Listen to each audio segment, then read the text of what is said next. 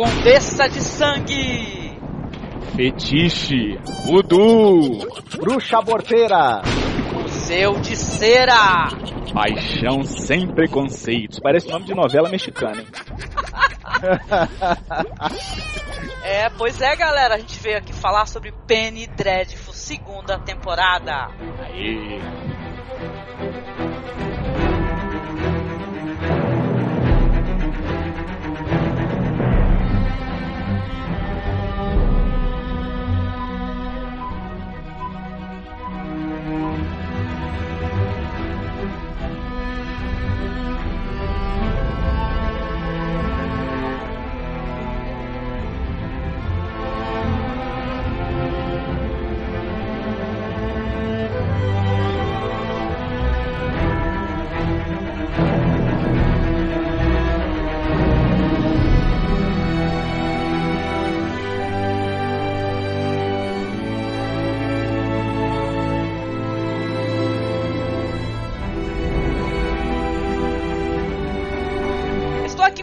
Amigo Alan Bispo. Tudo bem contigo, Alan, meu querido? Tudo bem, Angélica? Tudo bem, Marcos? É um prazer Opa. estar aqui novamente.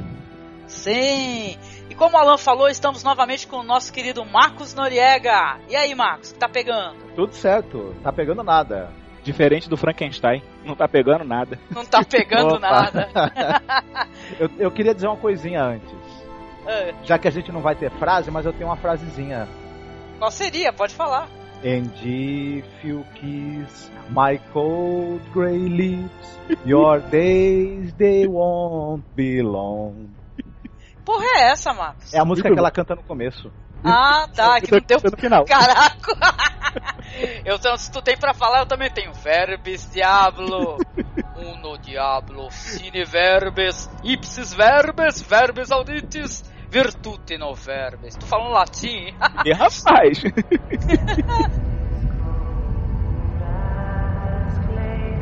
My breath is earthly strong, and if you kiss my cold clay lips, your days they won't be long.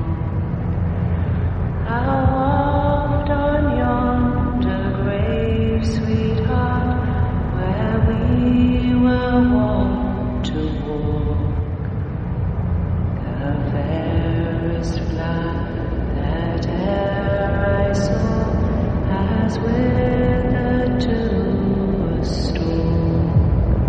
isso aí, galera. Então, a gente veio bater um papo aí, que nem a gente fez na outra ocasião. A gente tem um podcast anterior falando da primeira temporada de Penny Dreadful, que a gente conversou, nossas impressões, muitos elogios. E agora, prestes a estrear a terceira temporada, nós vamos falar da segunda temporada pra vocês, fazer um bate-papo aqui bem relax, lembrar algumas referências. Sim, exatamente. Eu gostaria de lembrar aos ouvintes uma coisa muito importante. O quê? Nós assistimos todos os episódios da série antes de falar dela. Yeah! Sim! É isso aí, ouvinte. A gente assistiu, a gente não grava podcast sobre um tema sem assisti-lo, só pra mencionar isso. É isso, gente. Maldade.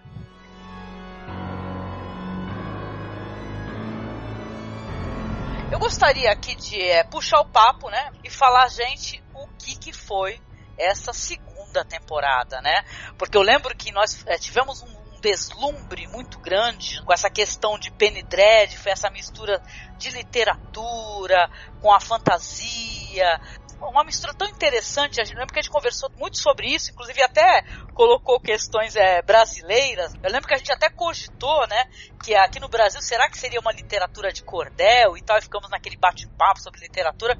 Aqui nós temos assim mais é, referências ainda, né, porque a gente vai ver que a, a história, ela, claro, né, que houve um desenvolvimento muito interessante, né? A gente estava inclusive muito ansioso, agora a gente está prestes a ver a terceira, mas a gente teve uma certa demora, acho que teve uma demora para ter a resposta se haveria mesmo a segunda, né? Demorou um pouquinho e deixou todo mundo tenso, não foi isso? sim, sim, sim, foi. Mas Quando terminou a segunda, e ela terminou maravilhosa, a gente falou, ai caramba, a- a- teremos terceira temporada e já, né? Tanto foi confirmado como tá para estrear agora aí no dia 1 de maio, né? E aí? É que a, o Penny Dreadful é uma série que, como ela envolve reconstituição de época, muito bem cuidada, muito bem produzida, é evidentemente um pouco cara. Ela não tem assim uma audiência tão grande, né? É, é bom lembrar que, se eu não me engano, ela está passando no horário onde passava a série Dexter anteriormente, que tinha uma audiência, na verdade, É, bem é maior, né?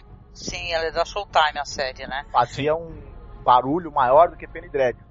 Mas é, ela tem ali uma, uma, uma, uma base de fãs aí que tá fiel e que tá crescendo de temporada para temporada. Eu acho difícil, pelo custo da série e, por essa, e pelo número que essa base de fãs tem atualmente, que ela vá muito longe, que ela passe muito dessa terceira temporada que vem agora.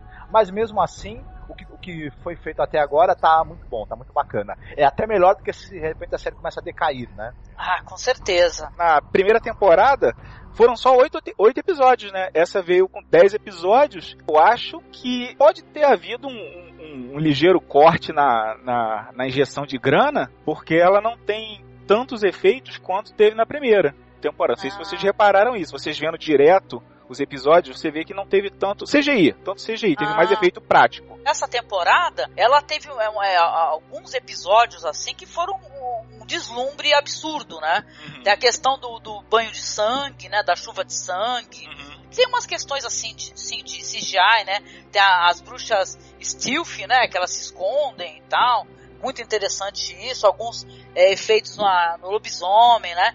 Mas, cara, ela tem. Ela é visualmente. Ela é, é deslumbrante, ela é acachapante. Sim. Gente, eu não sei se você reparou, vocês, é óbvio que todos reparamos, que esse negócio que a gente andou comentando aí de fetiche, de vo- voodoo, nessa temporada a gente vai ter as bruxas, né?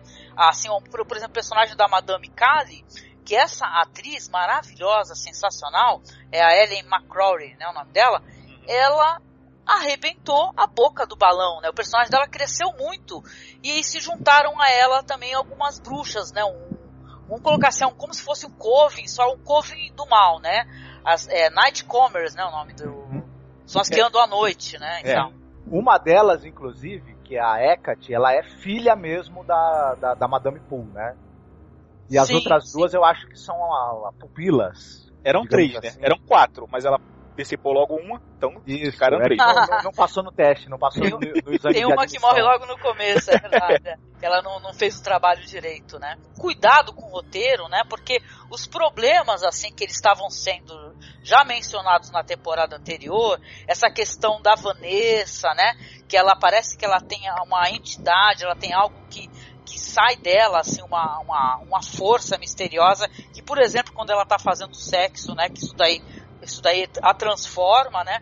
Tanto que eu acho que foi a única personagem que, que não fez sexo, né? Ela e mais algum um ou outro, O né? Chandler, ela e o Chandler. Pois é, ela e o Ethan Chandler, né? Que é o, o lobisomem e tal, mas, Mas cara, ele compensou, ele compensou fazendo banquete, né? Compensou na gula, pelo menos. né? Ah, é, não, sim, porque na, no final da outra temporada tem um ataque dele, né? Porque ele tem aqueles caras que o pai mandou, né?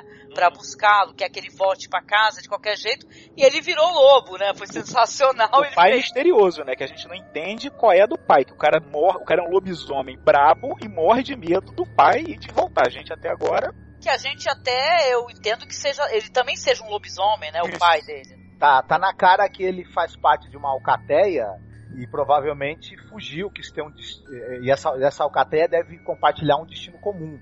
Ele deve ter tentado fugir dessa maldição e de, de- do papel dele dentro desse grupo. E claro que o pai mandou atrás, né? Essa coisa dessa relação do Chandler com o pai e, e essa du- dubeidade moral do personagem dele já remete muito a como o, essa, o lobisomem foi visto no cinema, principalmente no filme dos anos 40, dos anos 30, dos anos 40, que é com o Lon Chaney, que ele tinha essa coisa dele era filho de um cara importante e ele se torna ele tem, ele tem essa relação meio, meio difícil com o pai, embora o pai goste muito dele, ele, ele, é, um- ele é um cara que, que ficou muito tempo longe e volta para tentar se reconciliar com o pai aí é transformado em lobisomem. Então a gente vê uns ecos aí da história que foi mostrada no filme e também um pouco do filme da Hammer, se a gente for pensar, né? Sim, sim. Lon Chaney, Chandler. Reed. Opa, é, não Chandler, Chandler, muito bem. É, Lon é. Chaney, Chandler, Olá. é, pode ser. É o Lon Chandler. Lon Chandler. Apesar que toda vez que alguém falava Chandler, eu lembrava do Chandler do Friends, mas tudo bem. Pois é, né? A gente continuou esse desenvolvimento dessas histórias. Tem alguns personagens que também o papel deles ele é, foi crescendo, né? Um personagem, por exemplo, que eu fiquei total e completamente encantada, né? Tem esse Ferdinand Lyle, né? Que é o uma espécie de um, de um especialista.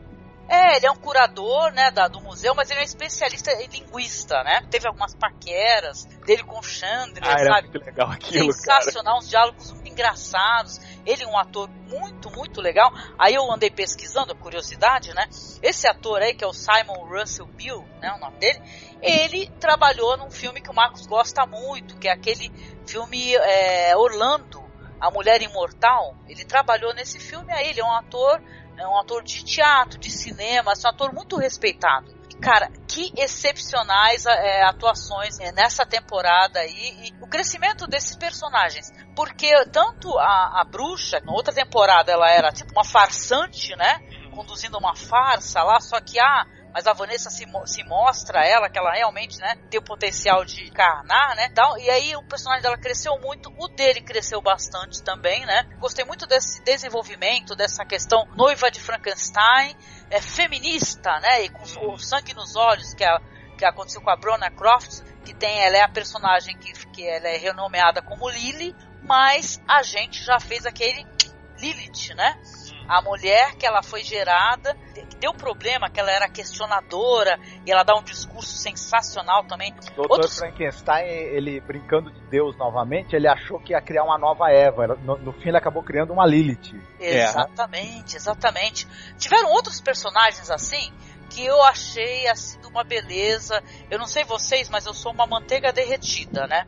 E tal. E teve um personagem num dos episódios mais é, sensacionais, assim que é o terceiro episódio, que é The Night Commerce, é um- uma atriz que ela, a atuação dela foi somente nesse episódio, mas ela foi tão poderosa, tão poderosa, né? Que é aquela atriz que ela faz a, a guia, uma espécie de guru, né? Uma bruxa também, só que é no caso uma bruxa é, do bem, né? Que ela não pratica a- as artes malvadas Sim, é a Patti. Lupone, né? E ela fez a, a- a- a bruxa aborteira, que é a Joan Clayton. Inclusive, essa atriz ela fez tanto sucesso nesse episódio que ela vai retornar na próxima temporada, mas em outro papel. fazendo o, Dr. Seward, né? Que agora vai entrar o Dr. Seward do, do Drácula de Bram Stoker, cara, vai entrar na história. E a- pelo que eu tô sabendo por aí, vai ser a Patti Lupone. Que no- um dos personagens mais. é, Cara, eu chorei muito, vocês não têm noção. Eu, eu revi esse episódio aí, né? Pra poder gravar o podcast eu chorei. Entendeu? Que é uma cena de, de uma agressão, né? Maldade, porque ela era uma, uma ela era uma curandeira, mas os homens não gostavam dela. E tinha um background tão interessante que ela era. A, a terra que ela morava, ela ganhou do Cromwell. né? Que é, que é aquele cara lá da história e tal. A gente até falou sobre aquele filme Homem que Não Vendeu Sua Alma, né? Com Paul Scofield. E a gente tem lá nesse. Tem o Cromwell que faz até um vilão, né? Nessa história aí desse filme, né? E é, é bem interessante assim. Então tiveram vários personagens legais aí. Teve a Angelique, né? Que é esse personagem que é uma mulher trans que vai se envolver com o Rini Carvey, que faz o Dorian Gray, que também foram cenas belíssimas, maravilhosas. Gostei também do ator que faz a Angelique, né? É, te- teve uma atuação assim, muito, muito interessante. Ele, ele mistura muito bem essa coisa de, uma, de um ar provocador, transgressor, com uma doçura e uma fragilidade que o personagem também tem. E isso me, me fez lembrar que essa série ela brinca muito. Tem uma referência literária na série que ela está implícita em tudo, ela nunca é citada, que é o médico e o monstro, porque todos os personagens sempre têm dois lados, sempre tem dupla personalidade, eles sempre atuam em dois campos, digamos assim, né? em, dois, em dois universos.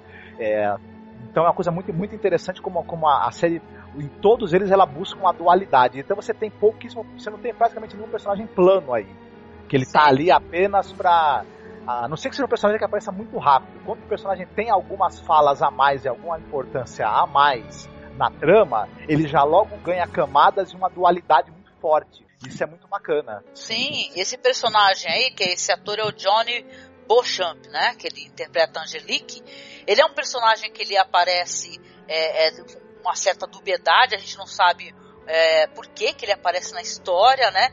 Depois a gente vai ver, né, que o Dorian Gray se interessa por ele. Inclusive a, a série ela tem um no frontal muito lindo, né? Nesse momento. Naquele momento a sensação que eu tive foi, foi muito parecida com a, com a que eu tive quando eu assisti aquele filme The Crying Game, Traídos pelo Desejo.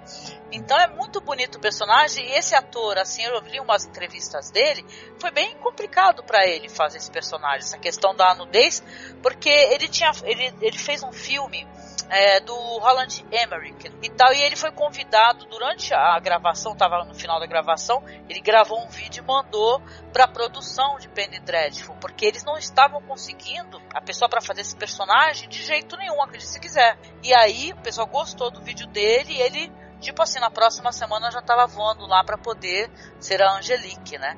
E é um personagem lindo, né? A série ela tem uma dignidade, né? Uma, uma, uma, ela se posiciona como uma série adulta, né? E ela não permite assim que o preconceito barre essas coisas, né? Ela não é, como é que eu posso te dizer? Ela não é uma série pudica e cínica, entendeu? Em questões assim, ela se posiciona, né? Isso é muito bonito. A nudez e a sexualidade, por exemplo, eu acho que ela é tratada com muito mais carinho, respeito, assim, ele é muito justificada, até mais do que em Game of Thrones, que tem muitas críticas questões de nudez e tal, o tratamento dos personagens femininos, né? Então é, é muito interessante. Essa temporada, eu já ouvi algumas críticas, até o pessoal fala que foi a temporada da mulher, entendeu? Que tem personagens femininos magníficos, né? Que, nossa, totalmente empoderados, né? E, e discursando. Eu, eu achei sensacional. muito. o, o ator realmente, assim, a primeira vez, na primeira cena, os primeiros segundos, eu fiquei olhando, eu falei, é uma mulher? Aí eu olhei mais um pouco, falei, não, não é uma mulher. Aí o Dorian, o Dorian é mente Sim, não, aberta. Do, o Dorian ele é um curioso. Não sei se tu lembra, Alan, ele fica falando que ele quer ver uma, ele quer ver uma coisa bonita por dia.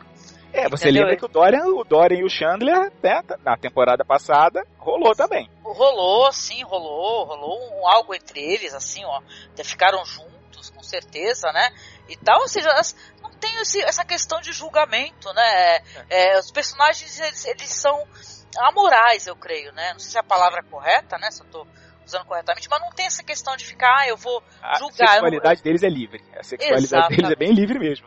A, a, a, a, Vanessa Benjamina, o, é todo mundo ali é, é livre. A, a, parada ali é livre. pegando um gancho no que o Marcos falou, da dualidade, e, e, ele citou o personagem que entra na próxima temporada também, né? Não sei se vocês já viram que o, o o Dr. Jekyll entra na próxima temporada. Opa. Pois é, fiquei sabendo também que vai ter Dr. Jekyll agora, né? Sejam bem-vindas as referências, né? Cada vez mais, sim. V vamos ver, vamos ver o que ele vai fazer, porque rende, né? São, eles são dois caras em um. Ele rende. É, outras, outras coisas também, é, falando em referências, em diversos momentos é, nas falas tem trechos de frases de poetas ingleses importantes, como Keats, Wordsworth. Então também ele faz muita referência à poesia inglesa do período, só que essas referências não são explícitas. As, a, trechos de poemas e frases de, de, poemas famosos, elas são inseridas nos diálogos, nos monólogos, nas falas. E é um negócio interessante, tem o pessoal até que faz essa, essa pescaria aí. O pessoal fica ah, caçando sim. referências literárias e, e nas falas diálogos do Penny Dread. Exatamente, não, e o próprio personagem, que na outra temporada ele era o Caliban, né, que é a criatura de Frankenstein, ele assume o nome de um poeta, né, que é o John Clare, não é? É. Uhum. Ele assume o nome de um poeta, aliás, é de uma beleza também. A gente vai ficar se rasgando, pelo menos eu, né? Em elogios, porque é de uma beleza. Os diálogos que o John Clare tem com a Vanessa, né? Que a Vanessa, em um momento, ela se vê assim, é, destituída, quebrada por dentro. E, o, e olha quem, olha quem, o Sir Malcolm, né? Ele leva a Vanessa até um local de. Eles socorrem as pessoas que estão doentes, né? Cólera. E tal cólera, né? Alimentam. Ele mostra, ele faz o que as pessoas deveriam fazer hoje em dia, que é você alterar, né? Você mudar a tua perspectiva, né? Você sair da tua zona de conforto e muda a tua perspectiva. E ela, né? Ela, ela fica ela fica encantada, né, com essa, com essa nova relação que ela vai ter com os seres humanos, e aí que ela vai encontrar, né, nosso amigo aí, querido poeta, né? Não tão humano. Não tão humano, né? Não, não muito vivo, né? Mas meio geladinho. Mas o que, né? O coração. Olha, isso aqui não é uma coisa interessante. Eu gosto dessa dualidade dos personagens, né?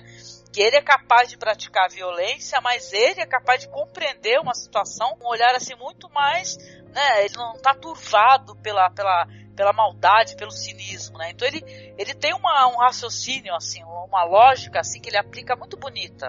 Né? A maneira como ele vê as coisas, as pessoas, né? Só, só no que é relacionado ao Frankenstein, que eles são ao mesmo tempo que eles são ligados um ao outro de maneira indelével, eles são também arqui-inimigos, né? Sim. Tal, né? A história mesmo, né? A própria história do Frankenstein, ela, ela mostra isso daí, a série não é, prossegue nesse mesmo, mesmo ritmo, né? Eles são ligados pelo ódio mesmo. Eles, eles não se suportam. O, o, o João Claro e o Frankenstein não se suportam, não. John Clare, cara, eu ri muito. Com... é um seriado sério, mas quando ele falou, meu, John Clare, aí eu olhei É pra uma- cara dele, o cara é branco igual um fantasma. É, Falei, é verdade. É quase um trocadilho, né? Um João trocadilho. Claro. É, o, o John Clare é aquele filho que o Frankenstein não deseja, que ele, que ele veio ao mundo.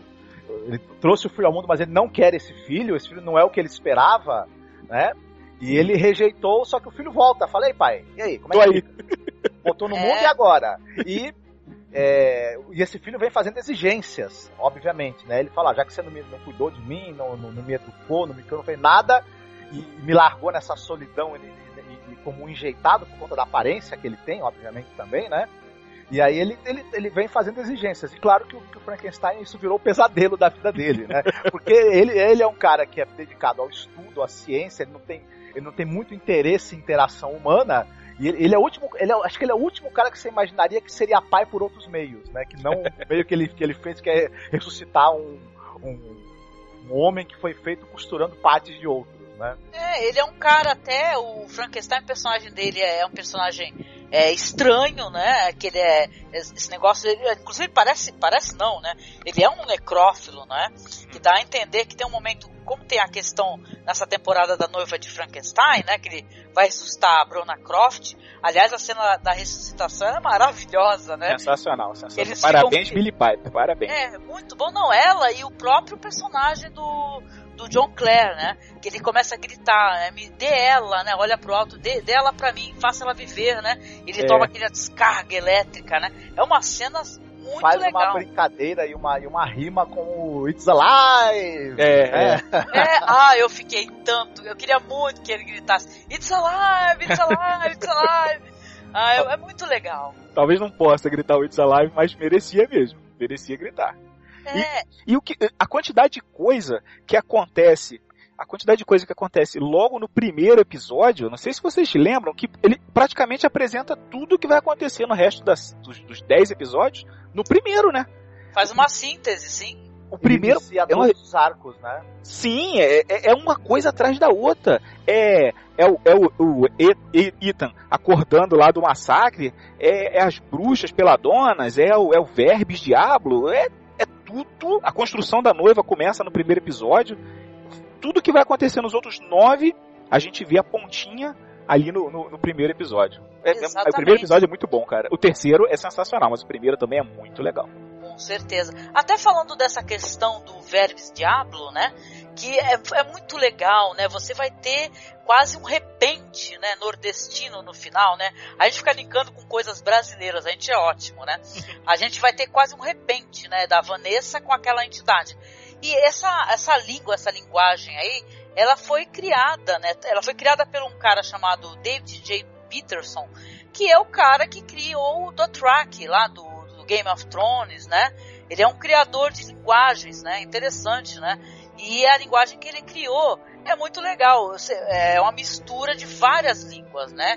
De é um- línguas antigas, assim, é línguas é, mortas, obviamente, né? Como, por exemplo, aramaico e tal. E é muito interessante. Eu vou deixar até o link para quem tiver curiosidade na postagem.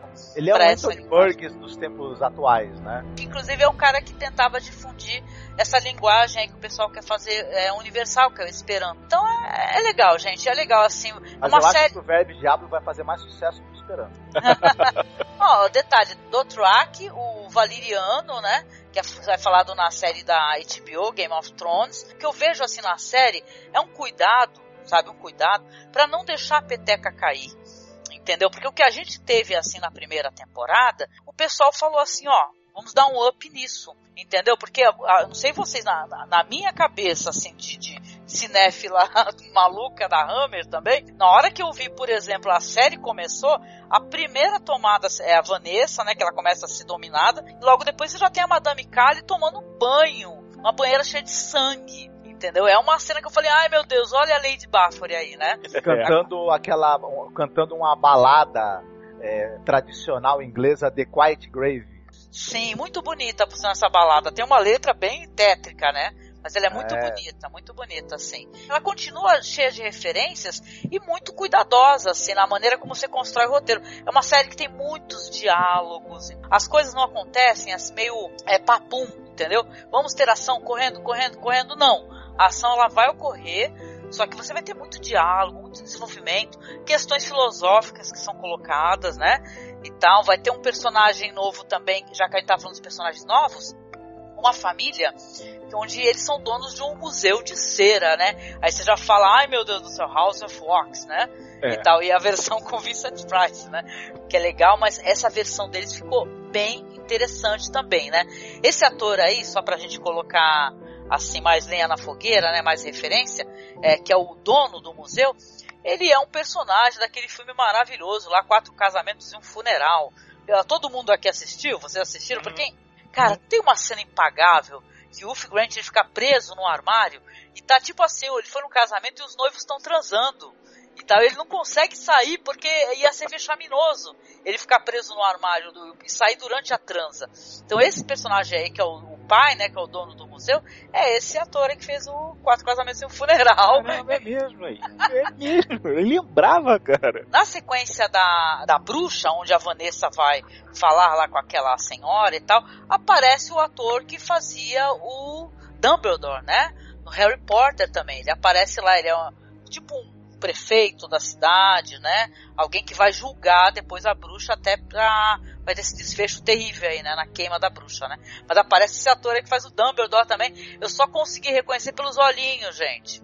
Eu olhei os olhos assim e falei, ah, esses olhos aí, não é estranho. Aí eu fui ver é o Dumbledore. Pois eu Não. acabei de descobrir agora porque você falou. Eu- Tirou a barba daquele maluco, não sei quem é. Pois é, né? Ele tem um olhar mal, né? Você vê como o olhar das pessoas, né? Ele consegue, eles conseguem mudar, né, o olhar, né? Porque ele tem um olhar duro e mal, né? E quando ele tá em Harry Potter, é aquele olhar doce, né? Compreensivo. Aquela garota, a, a filha dos Putney lá, do, do- a, a cega do inferno, ela é. Ela é da onde? De que outro lugar que aquela garota aparece que eu não consegui me lembrar? Tansy Topolsky, que é a filha do, do cara do Museu de Cera, Pode ser. Ela é jovem, ela tem poucas aparições aí, É, ela, ela é uma tem atriz quatro- basicamente TV. ela só tem quatro créditos aqui no IMDB, é pouquíssima coisa, viu? Porque qual é a primeira vez que eu, que eu olhei pra cara dela e falei, pô, essa garota. Bom, depois eu, eu, eu gostei dela, falei, ah, que coitada da ceguinha, ah, deficiente visual, tão bonitinha, aham. Depois ela se revela no, pra aquele É. meio Ela, zerado. ela se revela assim uma pessoa má também, né? A família parece um comercial de Doriana batido no batedor das antigas, aí você vai ver, é uma coisa totalmente negra e cruel, né? O que ele quer From fazer. Hell. É a família Outro personagem também que é, que é introduzido. Na, na- na verdade, ele, ele foi introduzido, eu acho que na temporada anterior, só que a gente não prestou atenção. É o, o que é vivido pelo, pelo ator Stephen Lord. O detetive? Não o detetive, o cara que, que, tá, que tá perseguindo o O Ethan. O Jeff. Ah, Jeff sim. alguma mas coisa ele é- Isso. Ele apareceu antes de ser atacado, né? Claro, né? Ele Hooper. tava. É, ele É o tava Warren provocando. Sim, tava provocando o o Ethan, né? E tal, mas depois ah, no desfecho lá ele é detonado também, fica, vira o meia cara da série, né? O detetive também aparece, chega a aparecer na outra temporada, não me lembro. Ele aparece, Não. não aparece. Eu acho que ele só aparece nessa daí, porque ele vai investigar, né? Que ele é da Scotland Yard, ele vai investigar o, o que tá acontecendo, o massacre, né? Que tá ocorrendo, né? É, um eu, dos personagens mais folgados que eu já vi até hoje, né? Nessa série. As- é, é muito folgado. as cenas dele com o Chandler também são muito legais, cara. Chandler, por favor, me acompanhe. É melhor para. Vai ser melhor. Para quem? a, a cara do Chandler, melhor para quem? Delegacia. Ah, é muito maneiro. Muito O bom. nome desse ator aí é Douglas Hodge. Ele transmite uma, uma, um- uma impertinência e um certo cinismo, né? Que são muito bacanas, o Douglas Hodge, no, no- no papel dele. É, Aham. Ele fala com aquela certeza o tempo. E ele, na verdade, está certo, né? Ele tá, ele tá Sim. acusando a pessoa certa. E ele tá lá e pega no pé do Chandler. tempo todo. É, muito bom. Sim. E ele é de uma moral duvidosa também, né? Porque você pensa que ele trabalha pra Scotland Yard, né? Que ele quer prender, né? O cara, pô, assassino. Não, né? Depois ele vai se revelar alguém que também tá trabalhando pro pai, né? Do, do Ethan, né? É complicadíssimo, né? Eu, eu, eu acho também que o personagem dele, é, no meio do caminho, quando ele percebe que tem alguma coisa a mais nessa história toda, alguma coisa que ultrapassa os limites da compreensão humana, ele também começa a ficar tomado de uma curiosidade assim enorme, né, de, de poder presenciar, né, um- algum fato sobrenatural, algum fato que, que fuja da lógica. E, e é um tipo de crime novo que ele nunca tinha imaginado que ele iria entrar em contato. Então, como todo, como todo investigador, todo curioso, ele fala: opa, vou entrar num terreno aí que pouca gente já entrou, né, no meu ramo. É, ele, ele quer, ele quer, ele, ele entende o crime, ele vê, mas ele não entende como foi feito. Um, um ataque tão selvagem, ele, ele quer descobrir como o Chandler fez aquilo, pô. Ele É, tem claro. certeza que foi ele. Ele tem certeza, o Sim. tempo todo. É, na primeira temporada a gente ficava ali aventando a possibilidade de, de ser um serial killer, né? O Jack Stripador. A série meio que surpreende a gente nessa questão, com a parada de lobisomem americano em Londres, não é verdade? É. O, o Jack foi antes porque mostra no Museu de Cera do, do Sputnik, mostra o, Sim. o Jack Stripador de costas. Mostra uma porrada de coisa naquele museu. Nossa, muito legal, A né? casa das referências, aquele negócio ali. Com certeza, foi muito legal. A gente teve o teatro do Grand Guignol na outra temporada, que ele é nomeado como Caliban pelo dono, e nessa daí a gente vai ter o Museu de Cera, né? A série cuidando com carinho assim dos fãs de terror. You were quite insistent, Sir Malcolm. Stop hunting for a man and start hunting for a beast. Why would you say that? Has gone. We need to find Miss Ives and Mr. Charlie. Your future rests with me, my dear friend. We should think about getting away. Nonsense. Never again will I kneel to any man. She is mine. E outra coisa que eu gostei bastante também na série foi essas questões assim das bruxas. Porra, é todo figurino, toda a direção de arte. Porra, é simplesmente maravilhosa. Ah, esse negócio das bonecas, né, que tem aquela coisa assustadora, né, absurda, da- que eles matam, né, um casal e, ma- e, e leva a criança, leva o bebê pra Nossa. poder arrancar o coração, né? Ela, Ela no caso a, a bruxa, né, a Madame Kali, ela vai colocar numa marionete pra poder é, dominar a pessoa, né? A Madame Kali, você fica pensando que é aquela vilã sem é, é, nuance nenhuma, né? Ela é só malvada e serviçal do diabo. Aí mais pra frente ela vai ter envolvimento aí com o Sir Malcolm e ela também vai mostrar que ela é infeliz, que ela não consegue ter amor e tal, que aquela que aquela promessa de beleza, juventude, poder também não é o suficiente, né? Porque ela não consegue ter felicidade, ela chega até a ser digna de pena, né? Ela não consegue um companheiro, pô. Ela, ela É, fica o tempo sim. todo só cercada da- das outras bruxas, mas ela não tem um companheiro, um cara que curta. Tanto que tem aquela cena que eles que ele- que eles estão no, no stand de tiro, aí ela fala assim: Ah, não me diverti assim, tem eras. Provavelmente ela tava falando a verdade mesmo, né? Tinha eras mesmo que ela se divertia. É Dando Não, tiro de pistola automática. sensacional, né? Uma pré-Luger ali, dando tiro adoitado. Uma, uma Mauser. É, Mauser. Muito legal. Não, e ela também proporciona pra gente, porque essa temporada ela tem muito isso da sexualidade, né? Então tem até um episódio que ele é totalmente dedicado a mostrar vários personagens transando, né? É. Então é de uma maneira muito bonita. É o quinto episódio, né? todo mundo transou, menos o, o Chandler e a Vanessa nesse episódio. Ah, ele só, mundo transou. ele só, só ganhou um beijinho só. Ma- Mas assim, o personagem, o personagem dela só consegue ficar com, os, com o Sir Malcolm porque fez uma mistura de poções ali muito interessante até, né, Marcos? Que a gente estava conversando sobre o jeito como ela é, faz a, a magia dela, né? Fora essa questão do fetiche, do voodoo, ela fazia uma, uma mistura de poções, fazendo a pessoa cheirar os perfumes, né? E tal, e depois sussurrando as palavras no ouvido. Ela faz uma poção mágica, ela vai dando coisas pro cara inalar e a poção é misturada dentro dos pulmões dele. E aí ela, quando, quando, quando essa mistura tá feita, ela entra com a parte final que, que é a pronúncia né, das palavras mágicas. E aí o cara tá sob efeito de um, de um, de um feitiço, né? O, a- o feitiço de amor, mas que também acaba influenciando no- no- na personalidade e nas atitudes dele. Teve uma outra cena muito legal também da Madame Kali, ela com aquele é, senhor de terras lá, aquele lord, que ela tá subjugando ele, né? Eles, eles fazem brincadeiras é, sadomasoquistas, né? É, é muito interessante. E também tem um negócio assim que é legal, que, por exemplo, a, a série mostrar é, em um episódio esse negócio da bruxa, foi um episódio sensacional, que é o terceiro, né? E também o outro que teve ela e o personagem do Ethan, mostrando assim, é, o momento que eles vão para essa cabana, eles voltam para a cabana que era da bruxa, e aí começam a conversar, se conhecer, dançar. Ele faz uma coisa linda, sensacional, porque a guru dela, a bruxa, ela é queimada, né, na frente dela. E aquela árvore tá lá, aquela árvore maldita, né? A árvore não tem culpa, coitada, né?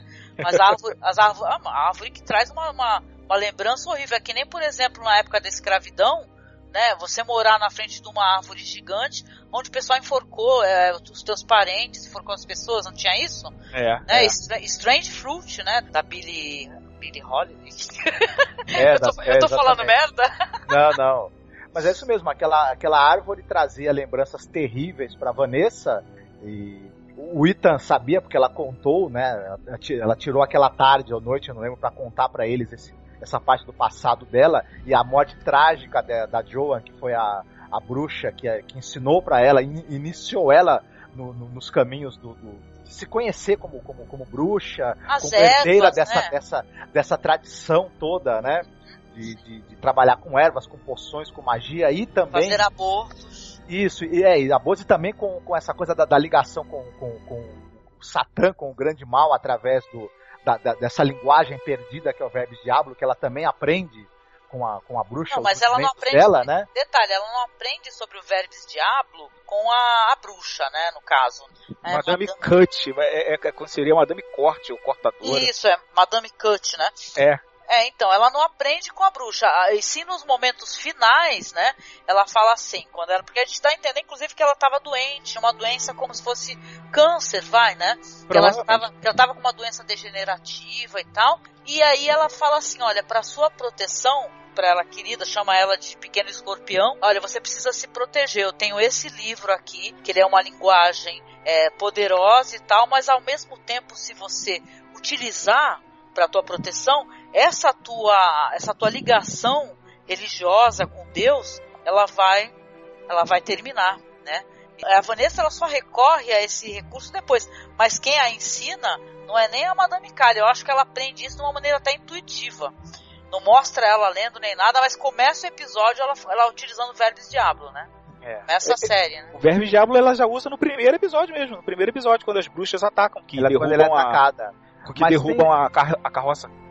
Mas tem o lance que talvez ela seja é, é, uma reencarnação de, de uma entidade, né? de- é, uma entidade que, que veio para o nosso mundo, encarnou e foi tendo sucessivas encarnações. Então, na verdade, ela sabe é, já falar o Web Diablo. É uma coisa que está que tá, que tá guardada na memória dela, mas ela acabou despertando quando ela precisou usar. Exatamente, não. E a série até explora esse negócio porque eles começam a, através desse personagem maravilhoso, né, que é o Mr. Lyle, né, tal, eles começam a investigar é, vários é, pedaços, assim, objetos, assim, totalmente misturados, uma borboleta empalhada, pedras, linguagens é, totalmente é, é, diferentes uma da outra, né? Eles começam a fazer a tradução disso daí e depois quando termina essa tradução, você vai ver que é uma profecia, não é? Ao mesmo tempo que é a história do anjo caído, né, do demônio, é uma profecia e, e fala nisso, fala- de duas entidades, né? Que Na caso verdade, é três. caso- três entidades, É, é uma entidade que seria a Vanessa e, e dois anjos caídos. Que, que, Ah. na verdade vão ficam disputando. não, mas né? a gente É supõe, né, que seja a Vanessa, né? Porque Sim, a Vanessa, sim. ela depois, quando ela vai ter o embate, que vai ter esse, esse repente em Verbes Diablo, né? Ela fala no final assim, ó, é, é, eu te apresento o teu mestre e tal, e você fala, caraca, né? Conheça seu É foda, mestre. Conheça seu mestre.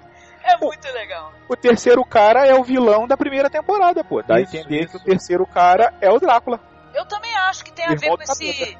Porque ficou aberto isso daí, né? Quando terminou a primeira temporada e ela, eles encontram a mina, né? E a mina tenta, tenta matar a Vanessa e acaba sendo acertada pelo próprio pai. Vampiro, com, a, com, toda, a- com toda a galera dele lá, desaparece, né? Então eu acho que nesse, nessa terceira temporada, eu acho que vai ter o fechamento, né? É, e eu tal espero dessa que tenha. questão, né? Não, Porque sim. Ficou muito parece- em aberto. Ficou muito em aberto na primeira, pô.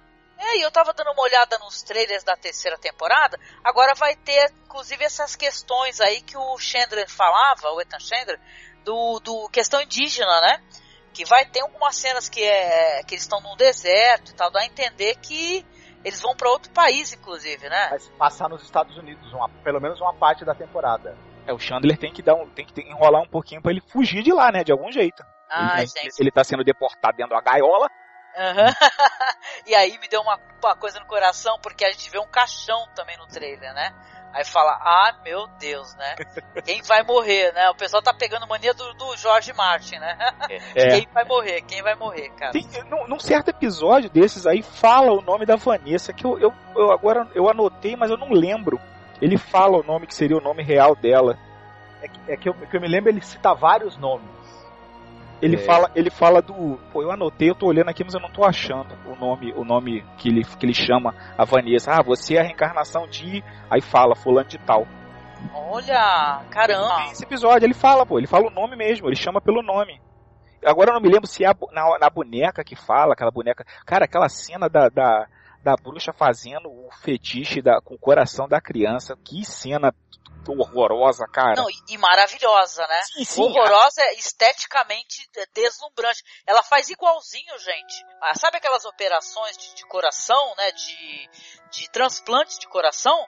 Que a, eles pegam e eles dão uma batidinha né, no coração, para o coração começar a bater, começar a bombear o sangue. Ela faz direitinho, né? Ela faz aquilo, né? Falando as palavras, dá uma batidinha, o coração começa a bater. Aquele pequeno coração, né? Ah, e é, a- assustador. as outras estátuas, elas estão olhando de olhos arregalados, assim como elas tivessem. Nossa. Nossa, eu fiquei muito bolado vendo aquilo. Falei, não. É muito foda, gente. Essa é uma série assim, é que, é que pelo tétrico, né? Quando você fala que é uma coisa esteticamente linda e sensacional, o pessoal fica até te olhando meio enviesado. Mas, cara, é, pra fazer terror e ser uma coisa que inspire, assim, um- aquela agonia, tem que ser bem feita. E eu acho que a série ela teve um cuidado absurdo. Essa, esse local onde mora a Madame Kali, eles falam muito de memento mori, né? Que é aquela frase em latim que é uma recordação, você vai morrer, né? Lembre-se que você vai morrer, né? E tem aquelas construções muito famosas é, que são todas feitas de ossos, né? Igrejas e tal. E, e nesse local, e nesse covil aí da Madame Kali, nesse coven, eles têm várias formações feitas com ossos, né? E pô, você fala assim, você fala, pô, isso é uma série, o cara vai mostrar isso daí que em quatro, cinco cenas, na- na- por, é por episódio, sei lá. Entendeu? E assim é sensacional o cuidado que a pessoa te- teve com os figurinos, os figurinos da Vanessa, que é uma coisa que eu prestei muitíssima atenção, não, não só o dela como os outros, né? E cara, e você vê assim, inclusive aquele cuidado da pessoa que faz o figurino antigo, mas ele tem um quê de coisa moderna, né? Ele tem uma coisa de modernidade no figurino delas ao mesmo tempo, né? Gabriela Pescucci, que é a figurinista da série, até tem uma brincadeira quando a, a Vanessa e o, e o Dr. Frankenstein vão até uma loja de roupas para comprar umas roupas para Lily, é loja da Madame Pescucci, né? Uma brincadeira Ah, com a e homenageando a figurinista. E ela é muito feliz mesmo, ela, ela consegue criar figurinos. Em primeiro lugar, tem, falam muito de quem é o personagem, do que esse personagem tem por dentro, e que, e, e que também eles acabam se, casando muito bem com cada cena quando o personagem tá no, num momento muito de raiva, aquela roupa tem cores muito, muito intensas, e ela brinca muito com essa coisa do, do, do anacronismo também. Você pega o, o, o Dorian Gray, tem momentos em que você olha pra roupa dele e você fala, pô, esse cara tá usando uma roupa de 2016. tem uma hora que ele tá com uma, com uma, com uma camisa listrada de gola alta e, um- e um- e uma jaqueta por cima que você fala, pô, essa roupa você poderia usar agora, esse ano. Tranquilamente, sim. né? E, então ela, ela, ela realmente ela pega muita referência do, do- da- da- da- das roupas inglesas vitorianas, mas ela dá um toque de modernidade e anacronismo. É bem, bem E é bacana. muito bonito, né? É, um- é muito satisfatório, né? Você é, enxergar essas coisas assim, porque você, você vai ter diálogos sensacionais, você vai ter é, cenas magníficas. Vamos lembrar aquela cena, né? Aquela cena do Dorian Gray, né? Ele vai fazer uma espécie de. Agora me, me é debut, como é que é assim? Como é que se fala? É, Não, não, é- é não. isso mesmo, é, é como se fosse um baile de. de Isso, de debutante. Debutante, debutante. Mas não, mas não é debutante, porque nessa época aí é, é, antiga se chamava tipo um baile de apresentação, né? e Ele, tal. ele fala um coming out, como se fosse uma, uma apresentação, é um sair. Ele, ele usa a expressão que ele usa lá em inglês é mesmo como se fosse um sair do armário. É uma parada bem assim. Em português eu não lembro Quase como um é que ficou. trocadilho, então. É, é, é. Ele Porque- usa a expressão de sair. E é muito legal, por quê? Porque ele encontra o personagem Angelique, né? Uma leveza, assim, de uma delicadeza, assim, de uma fragilidade grande, né? Pô, imagina só, né, numa época como essa, né? O que se discutiria nessas questões, né? De questões de identidade de gênero e tal, né? Então é muito legal. E ele resolve, né? Eu acho que é muito dúbio isso daí, porque na hora que eu vi o Dorian Gray fazer isso, ele se interessar pela Angelique, ele abraçá-la e tal. Ele, no momento ele vai numa, num salão magnífico, assim, onde tem várias mesas de ping-pong, né? É a novidade, a novidade da época. É tênis de novidade mesa, da época. de mesa. Tênis de mesa, ping-pong, né? é chique tênis É de chique, mesa, né? chique. Aí ele vai com a Angelique, né? E as pessoas assim olhando, assim horrorizadas e tal. Tem um cara que eu acho que se aproxima e fala assim pra ele assim: "É, você tá, você tá com essa mulher aí, mas ela é uma farsante. Eu perdi 40 dólares, 40 libras, porque ela não é o que ela parece. Cospe nela. E nisso daí, tu vê o Dorian Gray, você fala assim, olha, ele tá empatizando totalmente com essa situação, né? Ele vai inclusive dar um baile para poder apresentar essa, essa mulher maravilhosa, essa convidada. E aí depois você lembra, né? Pelo menos eu lembro com um pouco de tristeza, que ele é o cara que se interessa por uma coisa bela por dia, né? Que ele vai se desinteressar disso daí também, né? Como é mostrado na série, né? Que a É. atenção dele já se dilui imediatamente quando ele vê a Lily, que anteriormente era Brona, que no caso era já foi amante dele, né? Já já posou pra ele, né? Quando estava muito doente. Era, era amante do Chandler. Ela era amante do Chandler. Ela era amante do Chandler, sim. E foi amante dele também, né? que, que Porque foi uma- ela era, era Sim, sim, sim. ela chegou a sair com ele também. que foi uma coisa que eu fiquei esperando a série inteira e eu fiquei muito chateado que foi o Chandler não encontrar com ela, pô. Ah, mas eu gostei disso, né? Os caras estão levando essa tensão até as últimas consequências, né? É. eu- É agora o Chandler isso. foi deportado. Uma coisa que eu não sei se vocês perceberam, claro que vocês perceberam. No, no, no sexto episódio, o Dorian Gray é, finalmente conhece o Frankenstein, pô. Sexto episódio da segunda temporada. É quando eles se conhecem pela primeira vez, quando eles se encontram. Sim, na, na exatamente. casa do na casa do Sir Malcolm. Eles não Pô, a gente viu a série, a primeira temporada inteira, a metade, passou da metade da segunda e os caras não se conheciam. E eu não tinha É. percebido isso. Ué, os caras não, se Não, conheciam, não não? conjuminou, né? O momento de se conhecer, né? E tal, né? Falei, É. ah, caramba. Ah, o nome, o nome que a, a- o cara, a, a entidade chama a Vanessa é de Amunet. Amunete, olha É, que interessante. Amunet. Não, e eu tava falando da cena do baile, assim, porque é claro, a série tem cenas é, estupendas, mas uma das cenas que mais me encantou, assim, pela beleza assustadora, assim, e a maneira como foi feita, foi a cena do baile. Porque a Vanessa vai pro baile, o Sir Malcolm vai com a Madame Kali. Barbeado. outras- É, barbeado, né? Porque nesse momento ele já tá encantado, ele teve encantamento. Ele, inclusive, a mulher dele morre, né? Elas começam a, a fazer os fetiches, os voodoos, e a mulher dele começa a ter visões do- dos filhos mortos, né? Uma cena muito triste, né? Muito agoniante a cena. E no E baile. acontece durante, enquanto eles estão. Enquanto tá todo mundo fazendo sexo, né? É, é. É um Isso. contraponto fantástico. É, é, eu sei que você já vai entrar na cena. mas Essa cena da, da, da morte da esposa do Sir Malcolm é absolutamente sensacional. Sim. É, que vai ter mais pra frente o desenvolvimento disso, né? Porque vão ter muitas de lutas que são lutas mentais, né? Lutas espirituais, né? Não vai ter aquela coisa assim, é física. Claro que vão ter os ataques, né? As invasões das bruxas à casa do Sir Malcolm, né? E tal.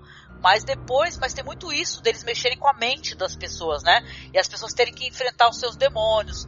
O Sir Malcolm vai ter que enfrentar os demônios dele, né? O, o próprio Frankenstein também, né? Como um criador que primeiro abandonou a criatura.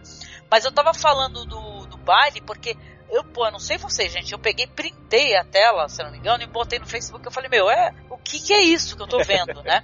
Vai pro baile, né, pra esse baile aí, onde estão as pessoas lá, o, a Angelique já fica meio de lado, porque o, o Dorian Gray já se interessou pela Lily, né, o Frankenstein tá lá se mordendo totalmente, né? Frankenstein puto na, dentro da cueca. Ele tava louco ali. Exatamente. E elas, as, as asseclas da Madame Kali, elas começam a fazer esse jogo mental com a Vanessa. Aí a Vanessa tem uma visão que, cara, é uma cena linda, porque começa a cair gotas de sangue, começa com gotas, e depois vira uma chuva de sangue, onde você vê todo o salão, os, os músicos com os violinos, assim, caindo aquelas gotas grossas de sangue, as pessoas empanturradas da, daquela, da, de sangue e tal, e dançando, sabe, um baile macabro, É. né? E, cara, que visão, que visão é essa, né? É, Esse é o banho de sangue que vale, não é aquela porcaria do Evil Dead do remake, não. Aquele ali sim ficou maneiro. Chovendo sangue num lugar fechado, mas só ela via o sangue. Todo mundo lá dançando, rindo, gargalhando, músico tocando e o sangue comendo. Pô, aquela São cena é louca. São visões apocalípticas que ela tá tendo, né? Porra, Até porque eles têm previsões assim de apocalipse. Então, é, é- cara, é sensacional, né? O Marcos falou que teve umas questões assim de o pessoal pegar o, o fundo, né? Do, os quadros e tal, aquelas paredes, ser uma coisa assim, é feito com chroma key, né? E tal, e as pessoas só mo- molharam a cia, as roupas, o chão. É que assim, eles, eles pretendem, eles, eles iam utilizar novamente aquela, aquele local, que é a casa do Dorian Gray. Né? Então, então eles, eles, em vez de fazer a chuva de sangue ali dentro, eles fizeram o seguinte: pegaram outro local do mesmo tamanho, que tinha paredes nuas, fizeram o baile ali dentro, fizeram a chuva de sangue que, que, que não é sangue, não, não é, não é por CGI, é com, com, com um líquido vermelho mesmo sendo Hum. derramado em cima de Ficou todo muito mundo bem feito. e fazendo a maior lambança possível. Sim, E sim. depois, é, essa sala, os elementos de, de- de cenário da sala do, do- do- da casa do Dorian Gray foram colocados digitalmente. Eles estavam em outro local. Fundo verde, o fundo verde. Isso, tá, Aham. estavam no- numa sala de fundo verde e aí depois digitalmente foram colocados ali. É, isso aquilo que eu falei, nesse, nessa segunda temporada, quase tudo é efeito prático. O que é feito de, de CGI você nem percebe, porque eu nem percebi que, Agora- que essa cena tinha CGI. Agora você há de convir comigo, né? Eu, eu tenho um prazer muito grande quando eu vejo coisas feitas com efeito prático, né? Isso dá uma graça e uma beleza muito grande. Muito Eu acho, na minha opinião, né? É uma cena linda. Você vê os vestidos pesados de sangue Uhum, uhum. e as pessoas dançando. Deve ter sido difícil de fazer, né? Aquilo cai nos olhos, cai na boca. Nossa, que líquido é aquele que não, não, não incomoda? E tem momentos que a Vanessa dá um close no rosto dela Nossa. e a Eva Green é uma mulher muito branca, né? E tal, e você vê os olhos dela. Né? Ela é zoiudona. Ela é linda, ela é, ela é deslumbrante. Mas assim, você vê o, o rosto dela branco, aquele, aquele sangue caindo, os olhos com aquele líquido, e a- os sapatos, as pessoas dançando, o músico que tá tocando violino, o barulho da gota, né? cai- Ah, cara, é, é- é meu. Fala A aí, fala não sério, consegue né? deixar de pensar em Carrie. Até porque na cena do, famosa lá do final do filme do, do Brian De Palma, você tem muito essa coisa de, da, da- de closes né, no, no rosto dela completamente coberto de sangue e sujeira e o que Sim. está acontecendo em volta. Então é me, me- me remeteu um pouco aquilo, é muito bacana. Só que nesse caso aí só tá acontecendo na cabeça dela. É. Quando ela cai no chão, se Retorna dissipa, toda a né? cena, assim, se dissipa, ela desmaia, né? Então é, é uma cena maravilhosa, uma cena é, é terrível, claro, né? Mas é, é muito, muito legal. É o né? ponto alto do episódio é essa cena. É, o- é o- É. é- é sensacional. E eu não me lembro agora se é nesse episódio ou é no outro episódio. Eu acho que é no outro episódio que a Angelique morre, que finalmente Ah, a gente vê o famoso retrato de Dorian Gray.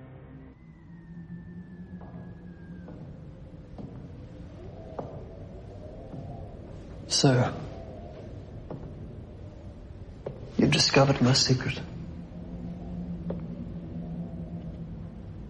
Forever unchanging. My sins made manifest only here.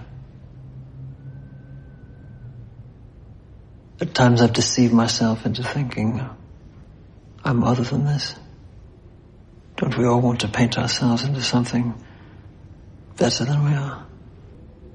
But that is who I truly am, Angelique. Can you accept me as I am? Can you love me? Yes.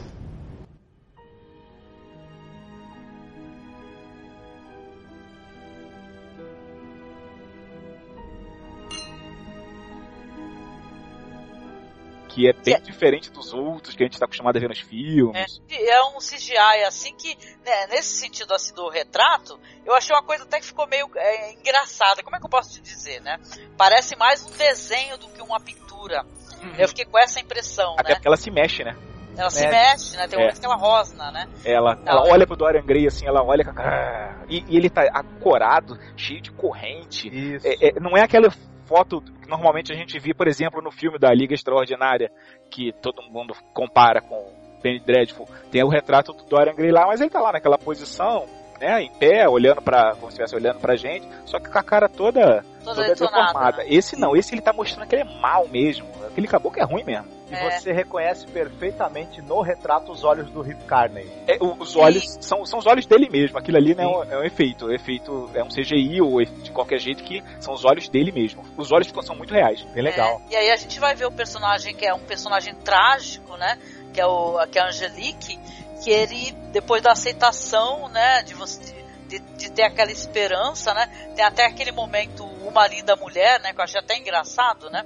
Que ele, logo quando eles estão começando a ficar juntos, que ele fala: O que, que você acha da gente ir nas lojas tais e tais, né? Parece um momento que você acha que na próxima semana vai começar a tocar Pretty Woman, né? É, é. A gente que Vai fala, não, é muito, é muito exposto. Ah, aqui, se dane esse negócio, vamos celebrar a diferença, vamos. Vamos A gente é assim mostrar. ele fala uma coisa assim. Vamos, mo- vamos mostrar como nós somos diferentes. Nós somos sui generis, né?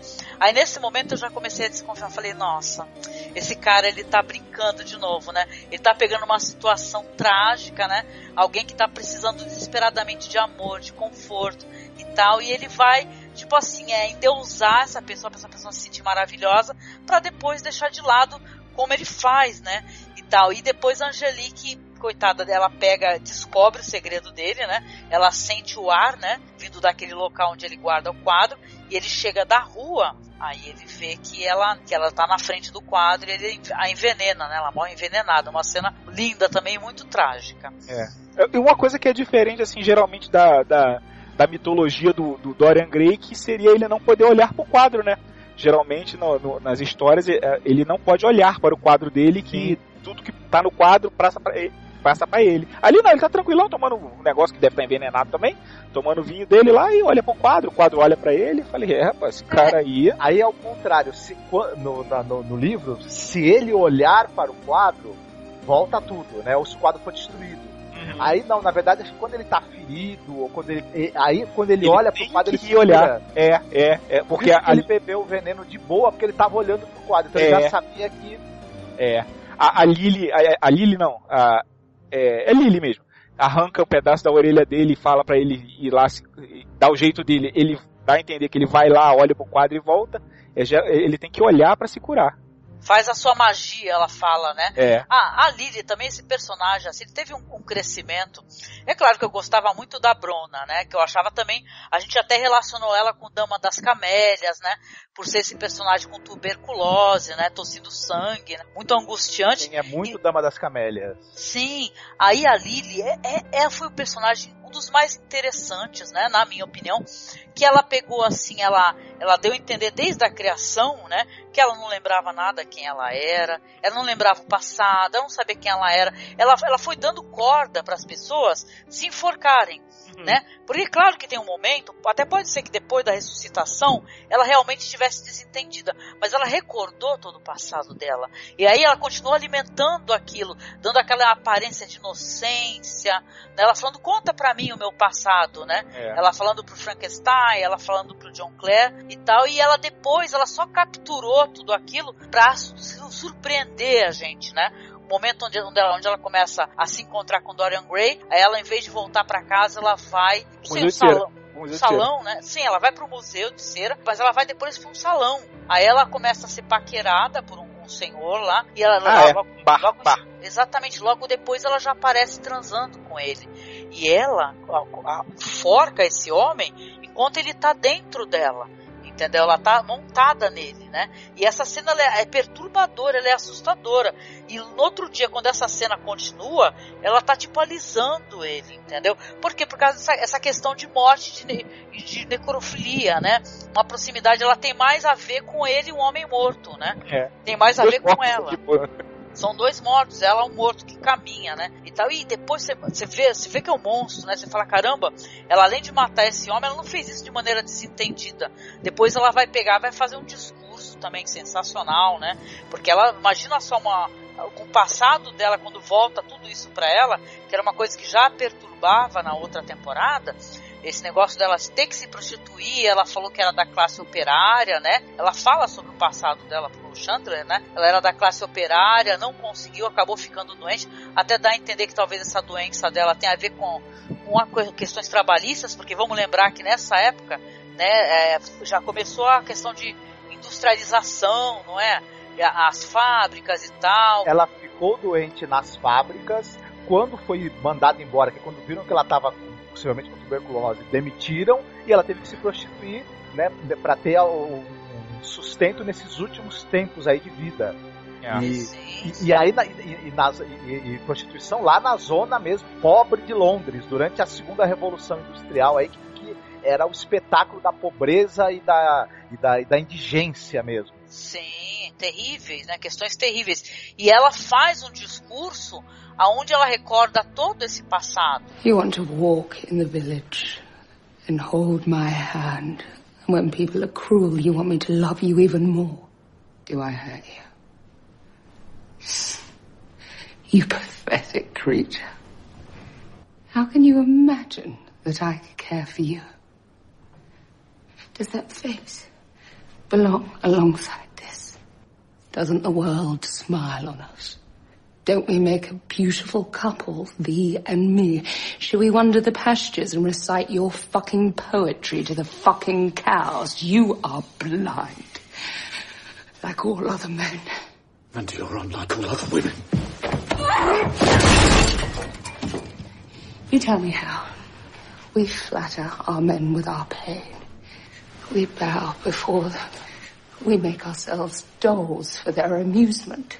We lose our dignity in corsets and high shoes and gossip and the slavery of marriage. And our reward for this service, the back of the hand, the face turned to the pillow, the bloody aching cunt as you force us onto your beds to take your fat heaving bodies. You drag us into the alleys, my lad, and cram yourselves into our mouths for two bob when you're not beating us senseless. Or we're not bloody from the eyes and the mouth and the ass and the.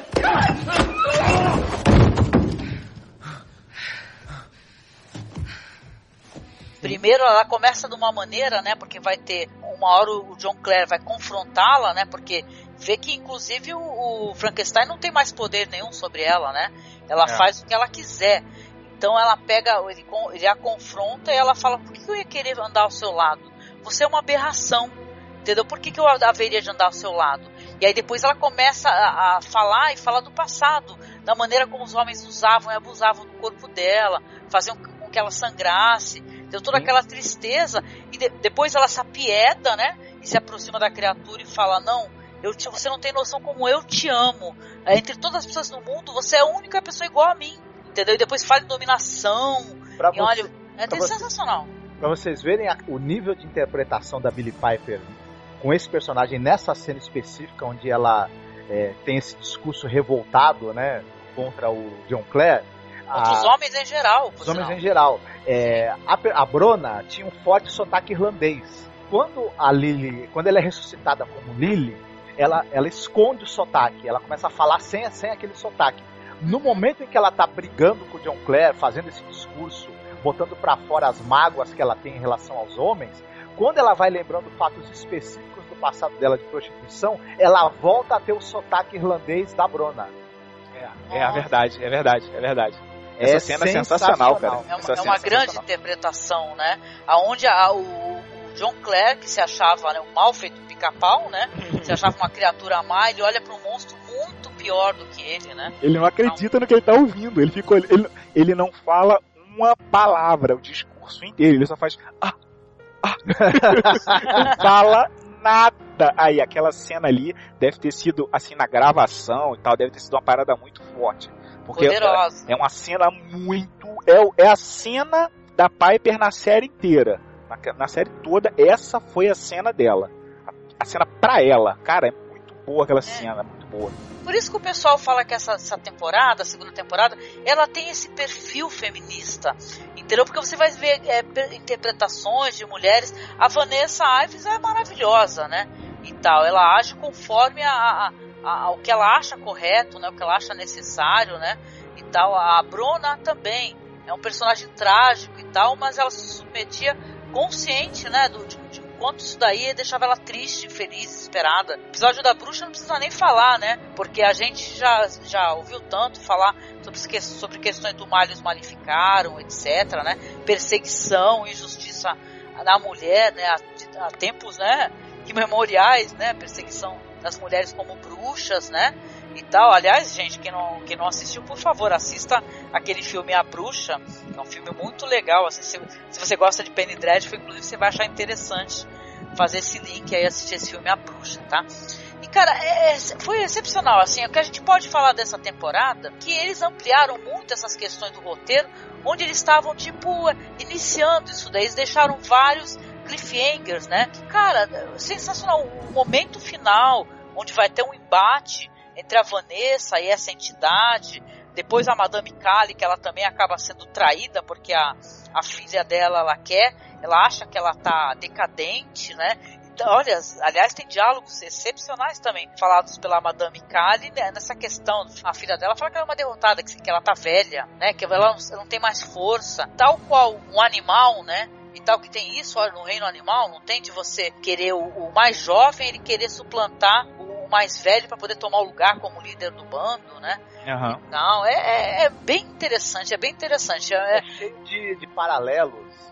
Essa série ela, ela, ela brinca muito com paralelos entre personagens. Enquanto que a Madame Kalia, a, a Madame Poole, né, ela é uma fulana que ela tem uma relação totalmente é, desgraçada com a filha, né? Ficou essa disputa de poder entre as duas. E como elas são é, consagradas a Satã e têm essa vida de, de, de cometer atrocidades, então elas não têm uma relação de amor, né? Na, na, verdade, é uma relação de desconfiança, de submissão e, de, e, na verdade, a filha tem uma, tem uma grande inveja e vontade de tomar o lugar dela. Ao mesmo tempo, a Vanessa, que ela acaba se mostrando um pouco mãe de todo mundo.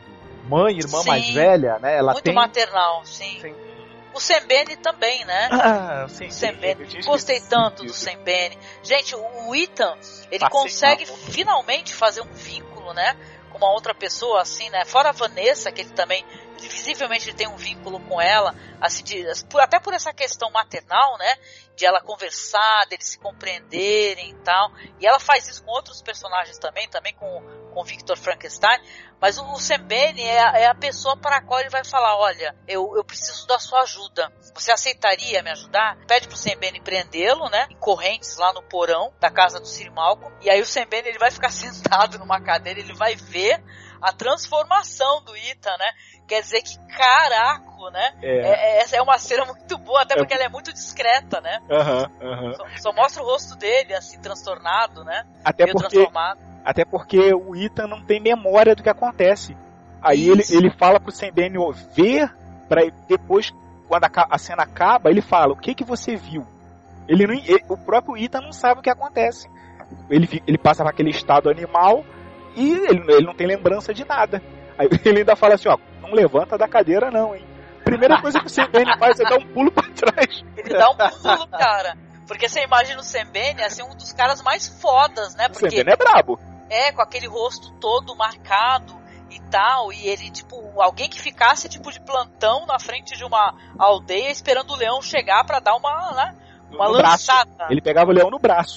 O som dele Então, dá um pulo muito alto para trás, cara. É muito engraçado Quando, quando ele vê o Ethan transformado, né, e depois eles vão ter aquele diálogo, né, aonde ele vai falar o que ele viu pro Ethan, então ele vai falar sobre essas questões dele se tornar uma coisa, de a coisa ser ele e tal, né, é, é- é muito Aí- legal. É bom lembrar que o Ita ele não é apenas um, lobisomem comum. É, Essa é uma outra coisa engraçada. Que ele não é simplesmente um cara que foi mordi- mordido por um lobisomem, ele também tem, o- tem o lance de ser o, o Lupus Dei, cão de guarda de Deus. Que seria Então, sim. o cão de guarda da Vanessa, né? Da Vanessa, exatamente. Ele é uma entidade que também foi tocada por um poder divino sobrenatural, então ele, ele é um lobisomem um pouco diferente. Ele. A Eckhart até fica atrás dele, né? A filha da, da Madame Kali, né? Por causa dessa questão aí do Lupus Dei, né? E tal. Ela quer o protegê-lo. Ele, ele que seria o protetor perfeito, né? Sim. Um protetor sobrenatural, que se- um cão de guarda mesmo. Ele seria um cão de guarda. Sabe o que é engraçado? Nessas questões dos animais e tal, as bruxas sempre têm, né? Uma companhia animal. Os familiares. O familiar sempre o familiar é um bicho.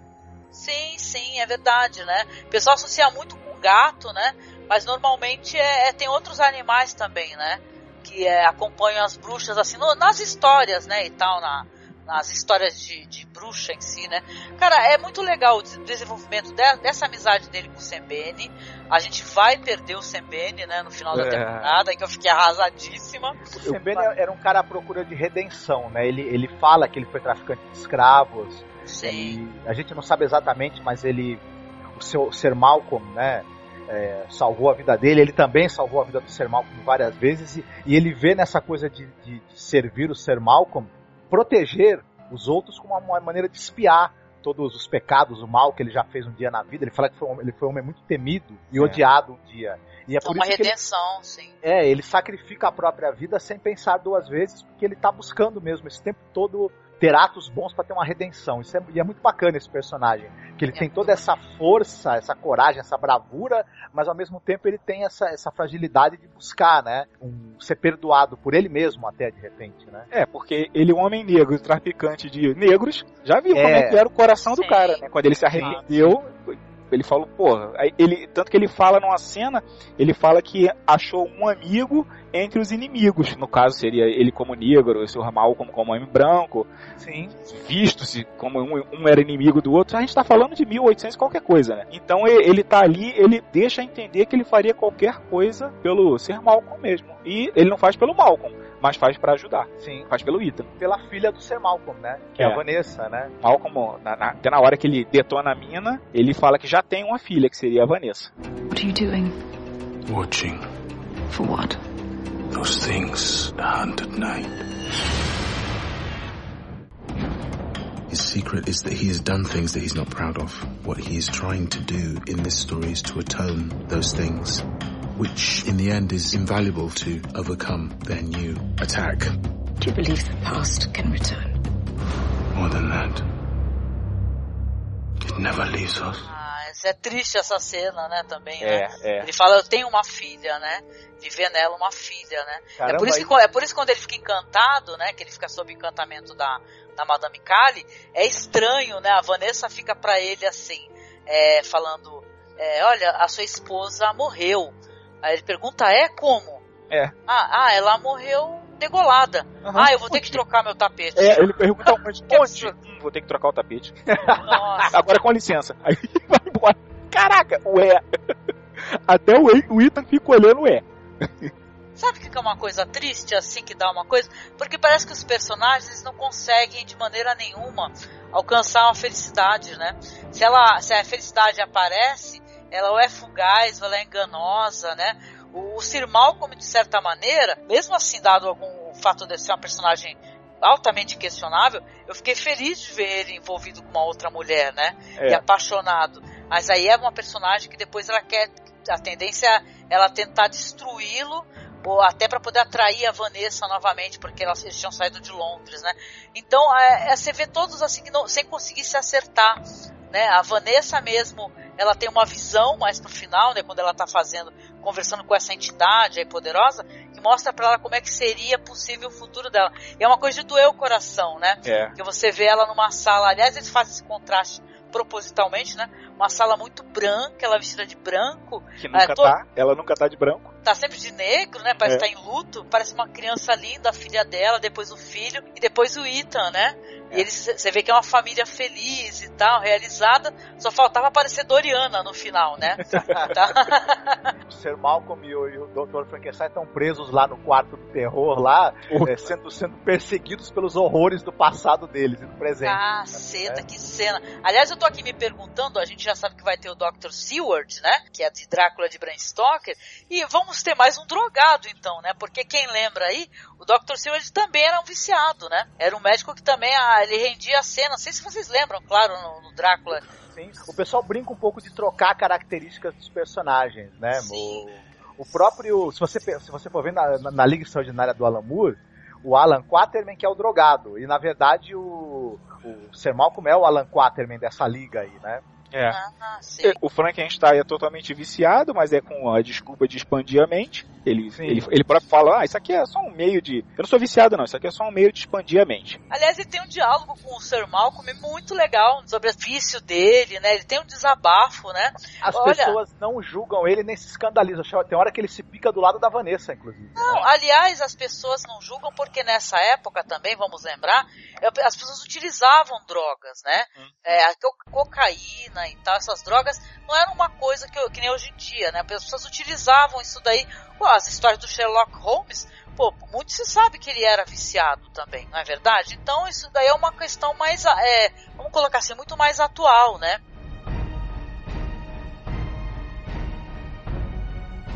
Você percebe que eles acreditam muito no texto, o texto tem uma importância muito grande, tanto é que na hora de você ter o embate final entre a Vanessa e a entidade, não foi disparando o rainho pela mão, foi através do diálogo. E ela acredita muito nos personagens que ela tem. É uma é- cena muito simples, cara. É uma sala e eles dois, e a outra bruxa no canto. Ela é um boneco, mas tu fica olhando assim, tu fala, tu começa a suar junto, vai, ah, meu Deus do céu, esse negócio não vai dar certo, não. As duas vozes são feitas pela Eva Green, inclusive, é tanto a de Sim. Lucifer quanto a dela. E você percebe nesse diálogo que ele é uma luta mesmo. Você percebe o momento em que a pessoa tá golpeando usando uma palavra, você percebe o momento em que a pessoa retrocede um pouco para ficar na defensiva. É muito curioso você depois re- reassistir e prestar atenção nessa coisa. É, é realmente uma- um, um duelo, uma luta mesmo, só que usando palavras no lugar de golpe. Elas começam a falar igual, elas vão falando, vão falando desigual, desigual, e de repente encaixa. As duas estão falando a mesma coisa, mas a, a Vanessa é, se sobrepõe à, outra voz, a outro- o outro engasga. É como se fosse um duelo de guitarras que um fala, o outro repete, até que um erra. I will give you an eternity of peace with the man you love. And at the moment of your death, your family will gather around you and hold your hand. And then, no more suffering, no more anguished nights of terror, only the peace of being who you were meant to be. At my side, cherished bride, your body will die, but your spirit will be everlasting. Say yes. And my friend, released, left to live freely. And my God, a better God at your side. And me, you will be who you are. End the torment, Vanessa. Kiss me.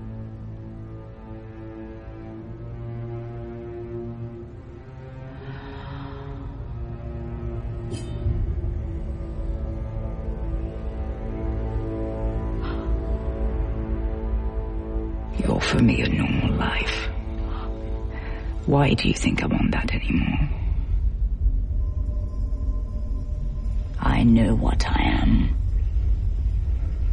Do you?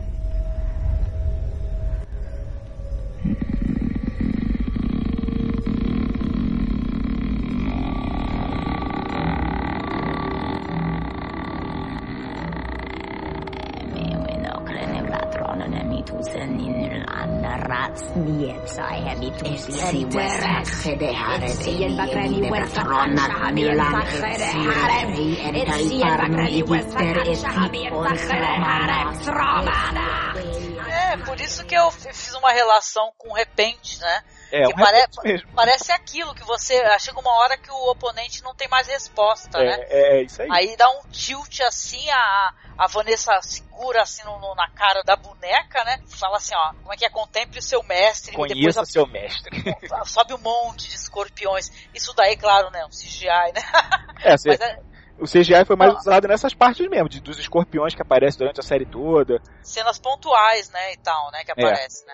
Mas ficou muito bem feito. Aí o, o Ethan, ele tava preso junto com o Sembene, o Ethan já tava se transformando há dias, mesmo no momento que ele foi com a Vanessa lá pra cabana, puxa que havia sido queimada, ele também se transforma, só que aí ele ataca umas ovelhas, e nessa noite ele também vai se transformar. Caramba, a cena em que ele ataca as ovelhas, aí ele morde uma ovelha, levanta a cabeça, sai aquele arco de sangue da boca dele com a lua cheia de fundo, ai, ai, aquilo é uma Pô, verdadeira é digna-. É digna de capa de DVD, gente. É sensacional essa cena. É muito. aí, e, eu- e no outro dia, quando, ela, quando ele chega, que ele, a Vanessa, ele tá cortando a árvore, a Vanessa chega, e aí, vamos tomar café? Ele não, tô de barriga cheia. Tá de boa. Aí eu pensando, é verdade. Ó, vem cá, mas nós esquecemos de falar o que acontece com o João Claro e o pessoal do, do- dos teatros do horror, do- de cera do horror lá, né? Casa de cera, é verdade, né? Esquecemos de falar o, o desfecho sensacional do que Muito acontece. bom, muito bom. Não, então, o João Clare, ele vai começar a trabalhar no Museu de Cera para essa família onde tem esse senhor assim super simpático, falante, e você já pensa assim, né? Porque como ele foi muito abraçado pelo dono lá do teatro do Gran Guignol, né? Muito carinho, você fala, olha, ele vai ser abraçado novamente por- uma criatura piedosa. Não, o cara é mal Só que- feito um pica-pau, né? Ele só dá a entender na frente do John Clare que ele é legal e na verdade a mulher dele que é meio que é meio chata e tal, mas não, aí depois ele mostra a cara dele. Resolve fazer um teatro, uma espécie de freak show, né? Ele quer ampliar assim para os porões dele, ele quer colocar assim, criaturas que ele julgam aberrantes, né? Ele inclusive faz uma menção ao homem elefante, né? Isso, John Merrick. Ele fala assim, é, essas, eu, vou, eu vou prender aqui várias aberrações, como essas criaturas assim, crianças sem membros. Aí ele prende o John Clare, né? Depois ele, é, inclusive a filha dele, a cega, né? Que ela atrai o John Clare até a, aquela cela lá. Aham. Isso prende ele. Ela O que ocorre? com um livro, né? Que É. coisa. Tem um livro lá, é seu, John Clare? É seu aquele livro? Ceguinha toda boazinha, é seu, vamos ali, olha, pega ali o livro. Blum, tranca o cara dentro da cela. Aí eu fiquei olhando e falei, mas que filha da mãe, cara. Não, e uma cena muito boa também, porque é claro, ele vai ficar preso, isso aí vai ser no- já no último episódio. Aí o dono do Museu de Cera com a esposa vão lá falar pra ele essas intenções todas. Sim, a gente vai arrumar uns meninos assim, a gente vai pegar essas pessoas tipo homem-elefante, vamos prendê-los. Ah, no começo a gente pode até tentar te agradar se tu colaborar. A mulher dele fala, eu te arrumo um cobertor, né? Aí fala assim, ah, depois eu te dou alguma colaboração e tal. E aí ele pega, né? Porque a criatura tem uma força descomunal, inclusive a Lily mesmo, ela mostra isso daí dando um tremendo pau nele, primeiramente, né?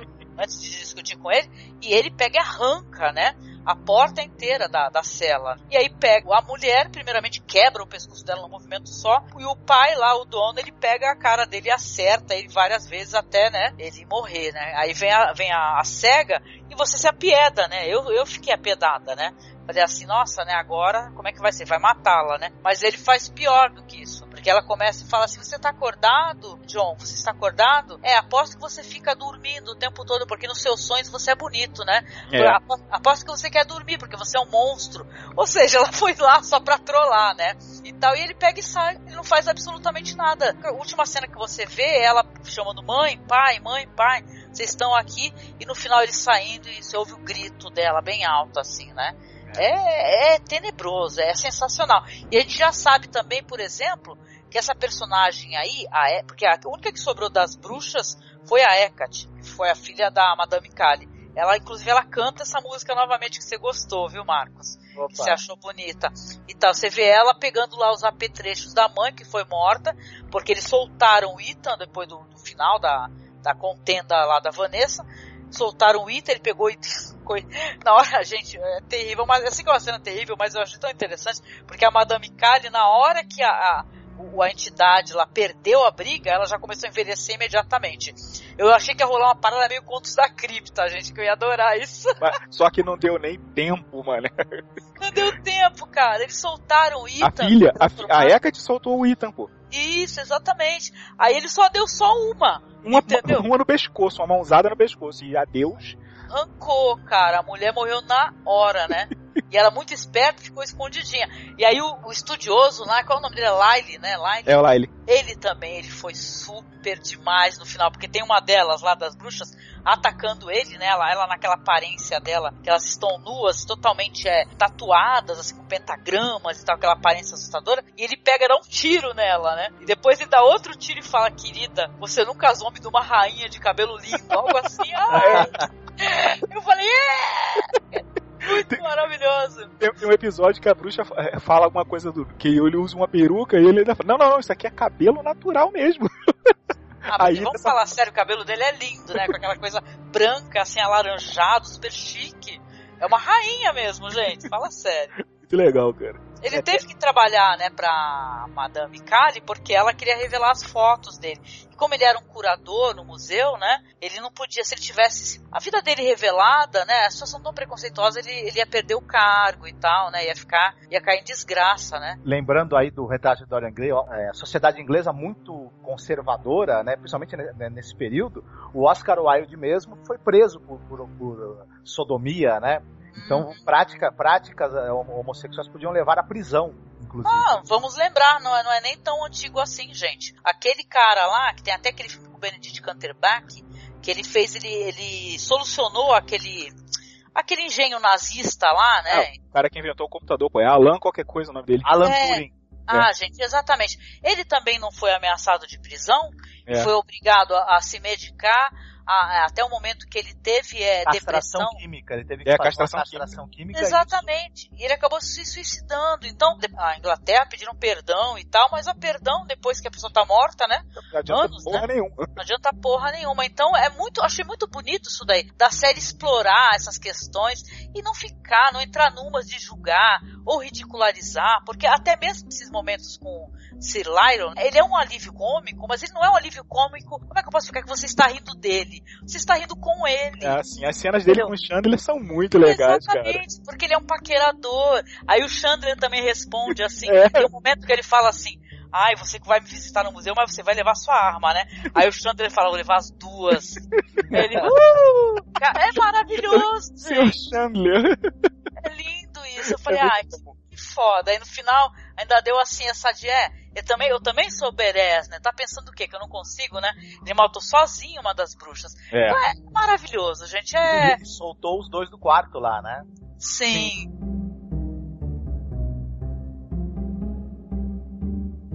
A gente sabe que agora parece que a terceira temporada é a última, né?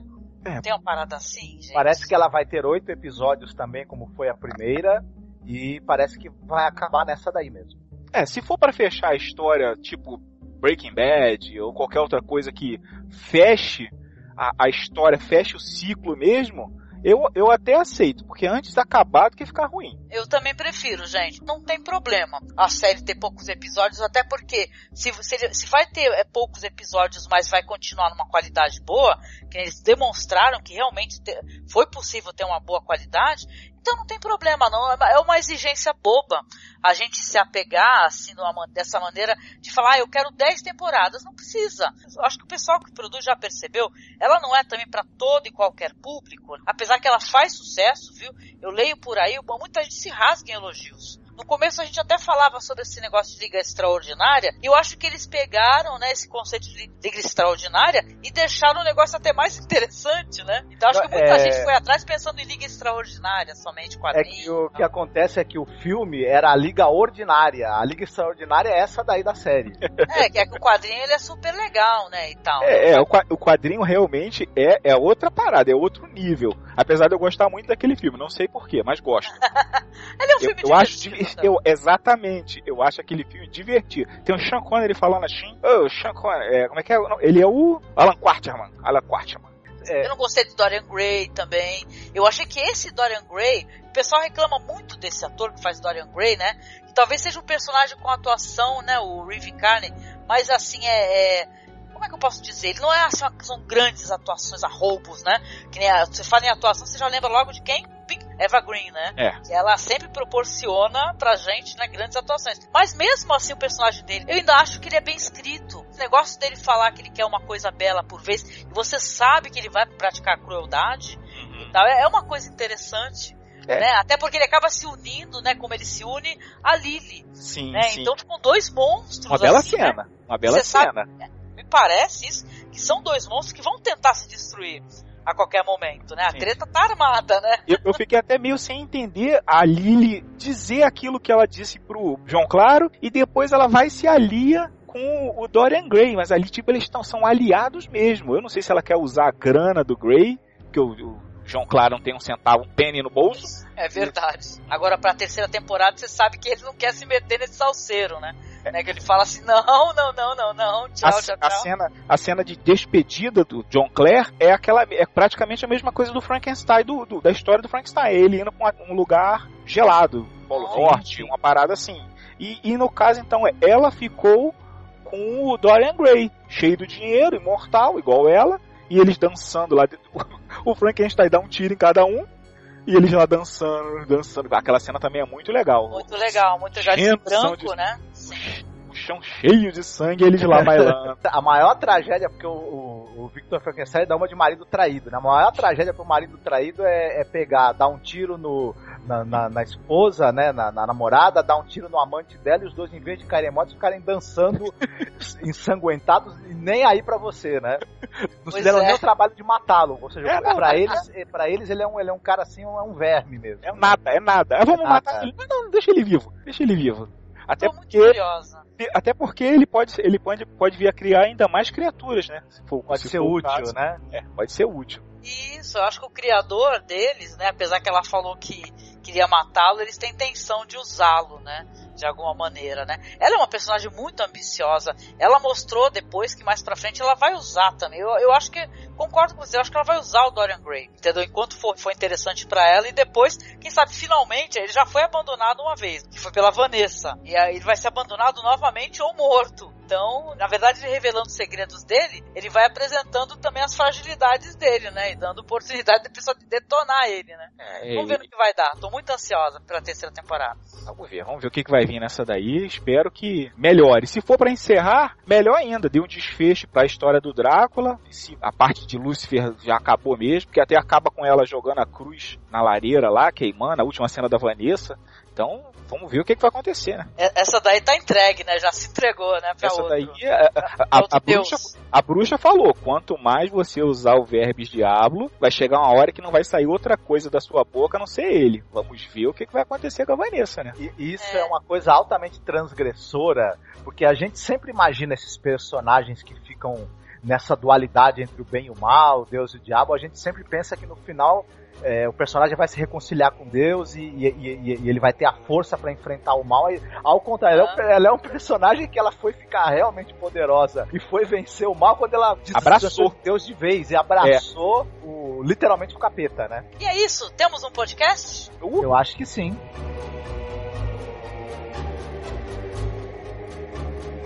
Então, gente, então a gente bateu um papo aqui sobre essa segunda temporada de Penny Dreadful. Estamos aqui todos muito, muito ansiosos, tá? Se você tá ouvindo esse podcast, a gente vai tentar fazer o lançamento antes de, de lançar o primeiro episódio, que vai ser dia 1 de maio, tá bom? Então a gente agradece a audiência. Gostaria de pedir às pessoas aqui, primeiramente, que fizessem algum jabá. Tem algum jabá aí, Alan, pra fazer? Não, atualmente eu, eu, eu, eu não tenho nenhum jabá para fazer. Eu estou só. Ah, eu, eu, su- eu sugiro que as pessoas sigam você no Facebook. É, assim, sigam o Alan, porque o Alan uma pessoa muito interessante. Ele sempre tem alguma coisa interessante pra colocar na sua timeline. Então sigam o Alan lá no Facebook. Vai estar linkadinho aí na postagem, tá? O perfil do Alan. É uma cabeça pensante e um humorista nato. Então, vale a pena conferir. Muito bom, muito bom. Escutem o podcast BPM aí que eu gravei com o Alan, com o Bruno Gunter e tal, que a gente se divertiu, deu risada valeira aí. Ô meu querido, mas muitíssimo obrigada, viu, pela tua participação. Que isso? Tá, espero que a gente possa continuar gravando, né, querido? Pô, eu, eu que agradeço você ter me chamado, agradeço a, a gentileza do Marcos pela- pelas palavras aí. E sempre que vocês quiserem, eu tô por aqui. Obrigada, meu amor, muito obrigada. E agradecer ao Marcos, né, Marcos? A gente idealiza as coisas aí, arruma sarna pra se coçar, né? Então tá aí, tá aí, mais um podcast. é Essa, eu digo sarna pra se coçar porque sou eu que vou editar. então, mas fica aí mais um conteúdo legal pro pessoal poder ouvir, né? Prestigiar o podcast. Então, né, Marcos, gostaria de te agradecer também a tua participação, viu, meu querido? Procurem a gente no masmorracine.com.br. Sim, sim. Né? É, eu acho que o pessoal já deve saber né, que a gente não está mais no Cine Masmorra, a gente migrou né, para um outro endereço. Então, se alguém ainda já tem conteúdo novo lá nesse endereço, tá, tá- pelo menos uma vez por mês a gente publica podcast. Então, quem ainda não conferiu, procure a gente lá no, no masmorracine.com.br que vai encontrar os podcasts antigos e podcasts novos também. Sim, meu querido. Eu agradeço a você, ouvinte querido, por prestigiar o nosso podcast, ouvir o nosso bate-papo. Coloque aí nos comentários as suas impressões sobre a temporada, né? Nos sigam lá nas redes sociais. Nós temos a página do Masmorra que está lá no Facebook ainda como Cine Masmorra. Você pode seguir o nosso conteúdo. A gente tem um grupo lá de divulgação de cinema, links de filmes, discussão, que é o Cinema Underground no Brasil e no mundo. No Twitter nós somos lá, arroba. É isso, gente. Muito obrigada e um grande abraço até o próximo podcast. Fiquem bem. Um abraço.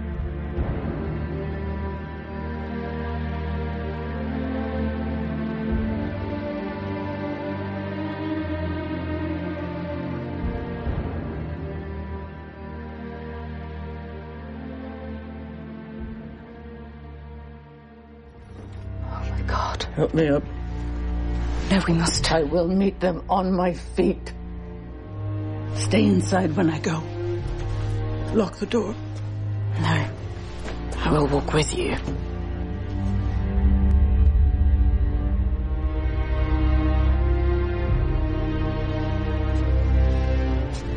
Now you watch yourself close, my little scorpion. And remember this, I speak now. I... When Lucifer fell, he did not fall alone. They will hunt you until the end of days. Be true.